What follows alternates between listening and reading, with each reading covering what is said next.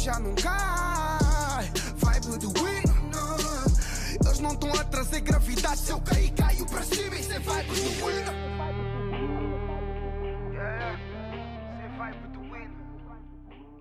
Boas pessoal, tudo bem? O meu nome é Igor Pereira e sejam muito bem-vindos para mais um podcast Vibe do Winner. Hoje estamos aqui para comentar a primeira jornada do nosso campeonato de futebol. Neste caso, a Liga Nós, que começou com sorte diferentes para todos os grandes. O Benfica ganhou, o Sporting empatou com o Marítimo, o Porto perdeu com o Gil Vicente, equipa recém-subida à, primeira divisão que veio do CNS a demonstrar uma grande vitalidade naquela equipa. Vitor Oliveira, treinador incansável, fez um grande trabalho contra o Porto, um Porto muito mais enfraquecido, mas vamos aqui falar primeiro no Benfica. O Benfica apresentou um jogo espetacular, fez um grande, grande jogo. Nuno Tavares, enorme jogador, adorei o jogo dele neste fim de semana. Uh, Parece-me que é um jogador um pouco limitado no que toca ao seu pé esquerdo, a jogar a defesa direito, um, a jogar pronto na própria posição de defesa direito do lado direito.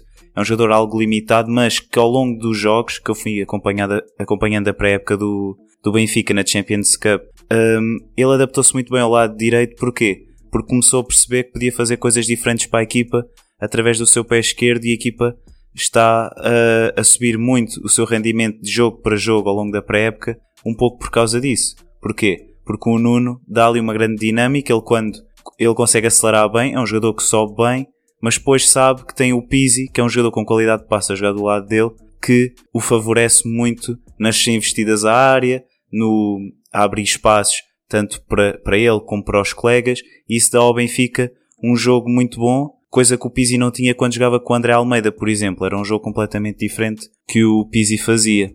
E hum, estou a adorar o jogo do Benfica. O Benfica claramente é a melhor equipa em Portugal, a anos-luz neste momento. E hum, este campeonato está-me a fazer lembrar um pouco o que, o que se passava de antes quando o Porto apresentava aquelas equipas com Freddy Guarin, Hulk, Falcão, Rames, que antes do campeonato ter começado, o campeonato já tinha acabado. E é um pouco o que se, o que, o que se vai passar ao longo deste campeonato, na minha opinião. Apesar do Porto ter perdido, acho claramente que não é a equipa para ficar em, em terceiro lugar ou quarto. Claramente é uma equipa de segundo lugar. Uh, é uma equipa que vai crescer ao longo do ano, sem dúvida, porque tem jogadores para isso, reforçou-se muito e bem. Acabou por se reforçar mais do que os próprios jogadores que perdeu foram mais as entradas do que as saídas, mas isso não impede ao Benfica de ser a melhor equipa em Portugal, porque é uma equipa que manteve a espinha dorsal, e eu já tinha falado no podcast anterior, claramente para mim os favoritos, e neste momento eu estou a sentir que o Porto, como é o grande, são as duas grandes equipas, o Benfica e o Porto, em termos de qualidade plantel, em termos quantitativos e qualitativos, acho que são as duas equipas claramente que deixam mais esperanças aos adeptos, mas neste momento as dinâmicas e as espinhas dorsais, a química, a adaptação de jogo, a moral está claramente para o lado do Benfica. E se o Benfica continuar assim, que pronto, as épocas têm os seus altos e baixos, como é óbvio, mas há sempre aquelas épocas que nós sabemos que antes de começar já acabou, não por eh, por fatores externos, claro que não, não é isso que eu estou a falar, mas mesmo por qualidade de jogo e, e tudo o que, o que a equipa pode dar em campo, o Benfica tem um, um pico mais alto que o Porto, na minha opinião, claramente. Para já, o Porto queria falar aqui um pouco do que falei na semana passada. Eu na semana passada falei de que o Porto tinha perdido uh, bastantes jogadores de qualidade e que os reforços não vieram trazer a qualidade que esses jogadores que saíram ofereciam.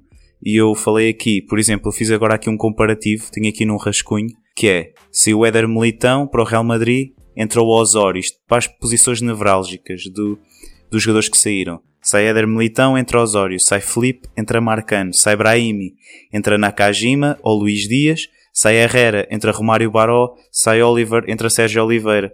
Ou seja, todas as entradas para estas posições importantíssimas destes, destes jogadores principalmente pelo que representavam para a equipa, são jogadores de qualidade abaixo dos jogadores que vieram. E depois há os reforços uh, de grande destaque, é o Saravia, o Uribe, Marquezine e Zé Luís. Ainda tem pouco entrosamento na equipa, o Saravia nem sequer foi convocado e eu penso que é um jogador que pode ajudar muito o Porto, muito mais que Manafá. Na minha opinião, o Uribe então nem se fala, Marquezine já mostra que é muito bom, já vem com muito ritmo, mas a posição de guarda-redes é diferente. E Zé Luís, claramente, a apresentar um rendimento uh, positivo. Eu não percebo como é que o Sérgio Conceição ainda insiste em meter o Soares.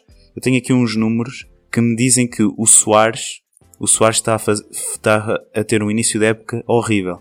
E ele no jogo contra o Gil Vicente, que foi uma exibição vergonhosa, até muitos adeptos assobiaram o jogador. Uh, o Soares jogou 58 minutos, fez dois remates, um à baliza, 46% de passos precisos, 3 grandes oportunidades falhadas, 5 duelos no chão, só apenas 2 ganhos e 2 uh, duelos aéreos disputados, apenas um ganho e 11 perdas de bola. São números preocupantes.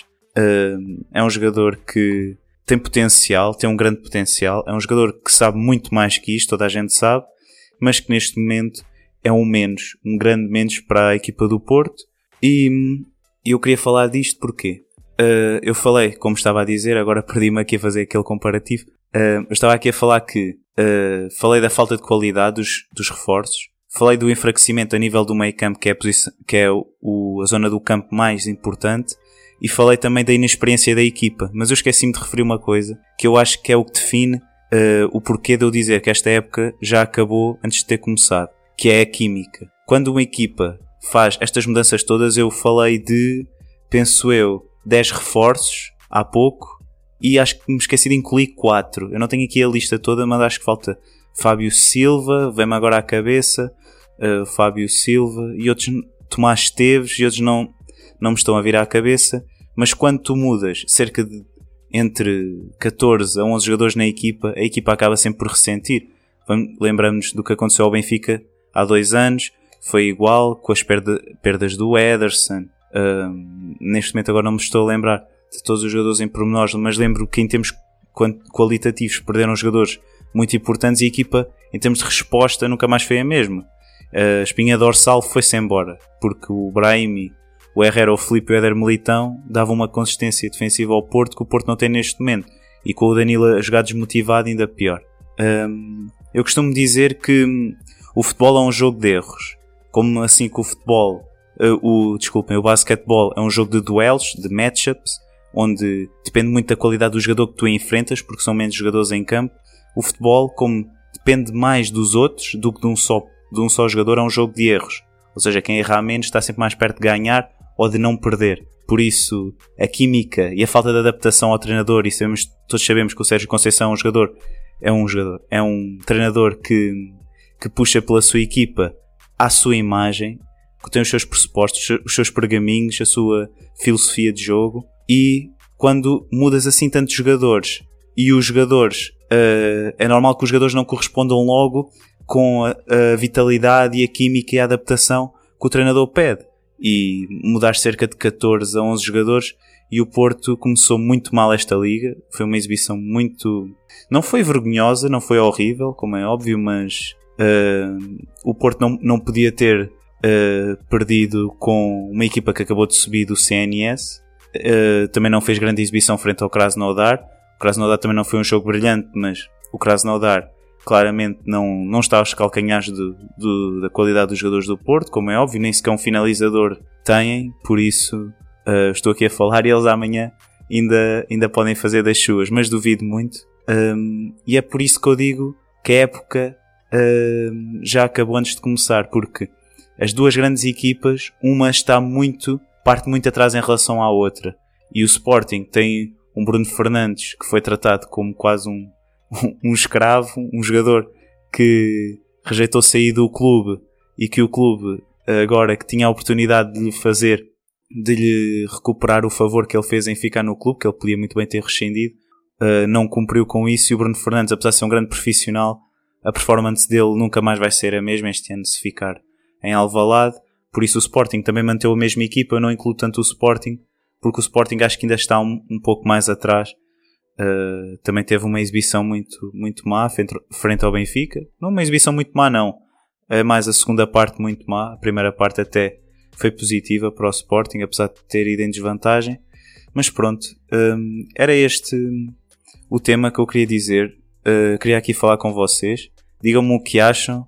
Uh, respondam à story que eu vou meter no meu Instagram.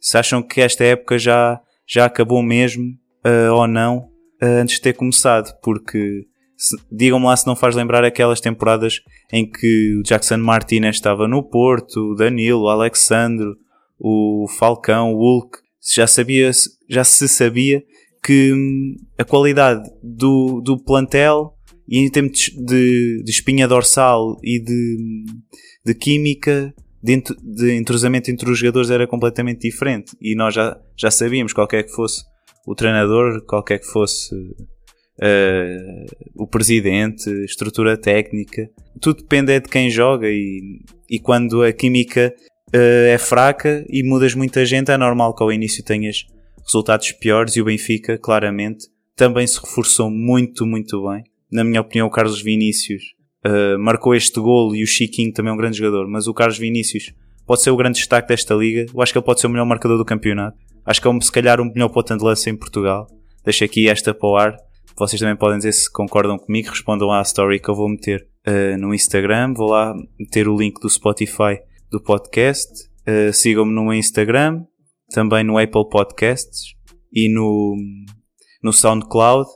Uh, algumas pessoas também me mandaram a perguntar se porque é que alguns episódios estão a desaparecer, é porque eu não tenho a conta premium no SoundCloud e o SoundCloud é onde eu faço os uploads e estou restringido a um certo número de minutos e por isso tenho de apagar alguns episódios anteriores e fazer upload destes mais recentes. Uh, quem sabe um dia, quando já tiver aqui uh, um, uma, um pé de meia mais, mais competente aqui para trazer conteúdos melhores para o podcast, se não faço um upgrade do, do, do SoundCloud. E é isto, pessoal. Uh, digam-me digam o, o, que, o que acham desta minha posição em relação ao campeonato e vão ouvindo, partilhem o podcast também e sigam nas plataformas que acabei de dizer. Um grande abraço, vibes positivas e fui. Muito obrigado. Eles não estão a trazer gravidade. Se eu cair, caio para cima. Isso é do